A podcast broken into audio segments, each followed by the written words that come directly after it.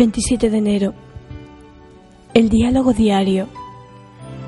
Debido a que me paso el día escribiendo profesionalmente y me empleo a fondo en mi trabajo, durante la mayor parte de mi existencia adulta me he negado apasionadamente a llevar un diario personal.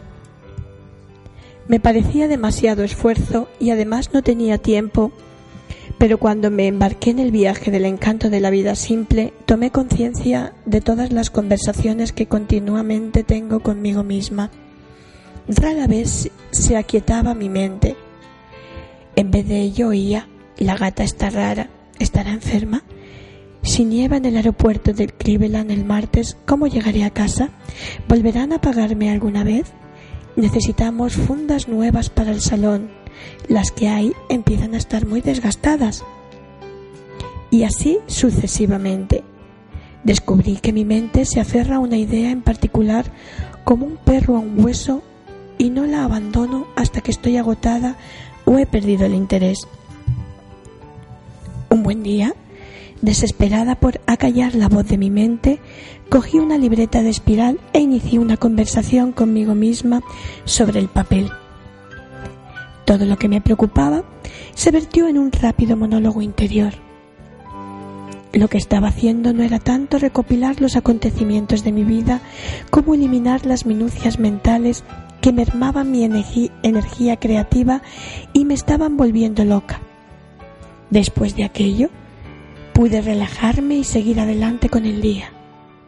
Quéjate y olvídalo, aconsejaba la escritora James West y tenía razón.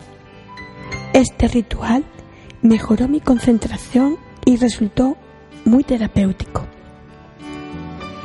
Llevo varios años realizando mi diálogo diario y si bien en ocasiones puedo saltarme unos cuantos días, siempre tengo ganas de cambiar impresiones con mi conciencia, porque este instrumento interior funciona de verdad.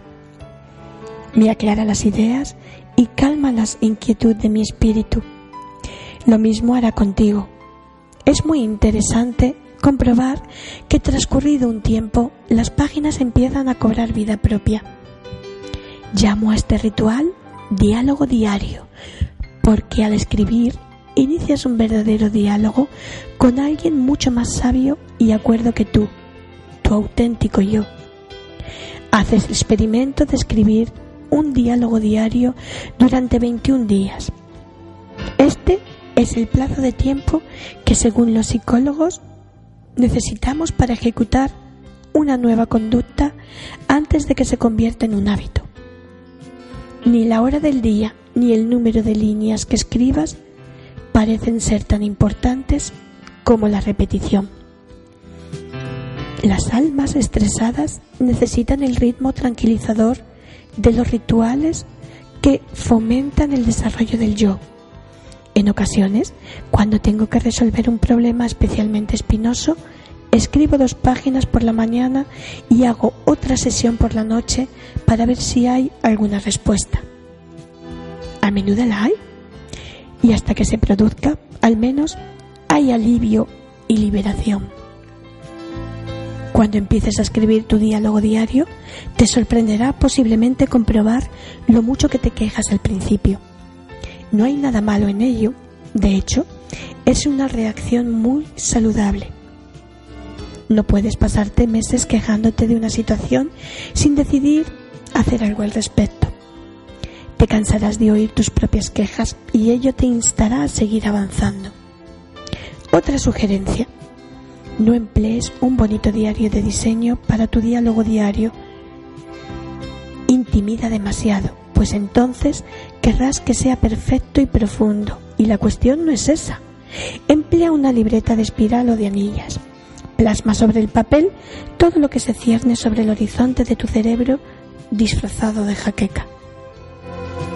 Alison Lurie confesó que con papel y lápiz era capaz de revisar el mundo. Escribir un diálogo diario es una forma segura de revisar el tuyo mientras buscas tu autenticidad. 28 de enero. El diario de descubrimientos ilustrado. El conocimiento de lo que amas llega a ti de alguna forma, No tienes que leer ni analizar ni estudiar. Si amas una cosa lo bastante, te embebes de ella y llegas a conocer pormenores más reales que los que cualquier mapa puede proporcionar. La clave para amar tu estilo de vida es saber lo que amas de verdad, saber lo que prefieres en vez de decir humildemente, amén. A lo que el mundo dice que deberías preferir es mantener tu alma viva. Mantener viva nuestra alma y alimentar nuestra creatividad es lo que hoy nos interesa. Una de las formas más placenteras de empezar a averiguar tus preferencias personales es confeccionar un diario de descubrimientos ilustrado. Es tu diario de exploradora cuando empiezas a internarte en las tierras inexploradas más recónditas, tu auténtico mundo interior.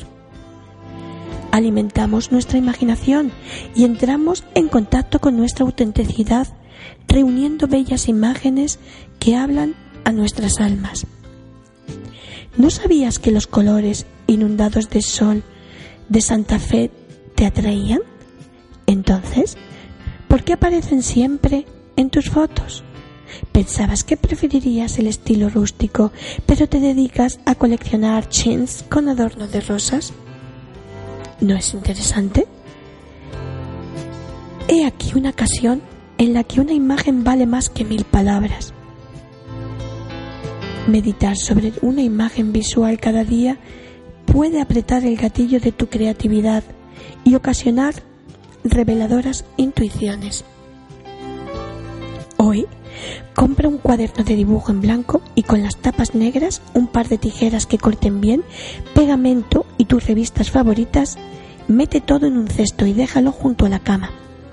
Por la noche, antes de meterte en la cama, cuando te halles en un estado de duerme vela, relajado y receptivo, ojea las revistas.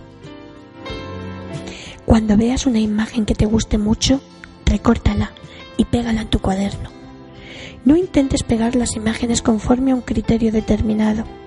Limítate a dejar que los collages se desarrollen naturalmente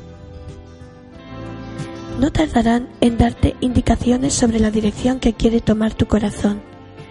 Yo he añadido citas, dibujos, felicitaciones y postales artísticas a mi diario de descubrimientos, modelando en papel lo que el poeta Auden denomina el mapa de mi planeta.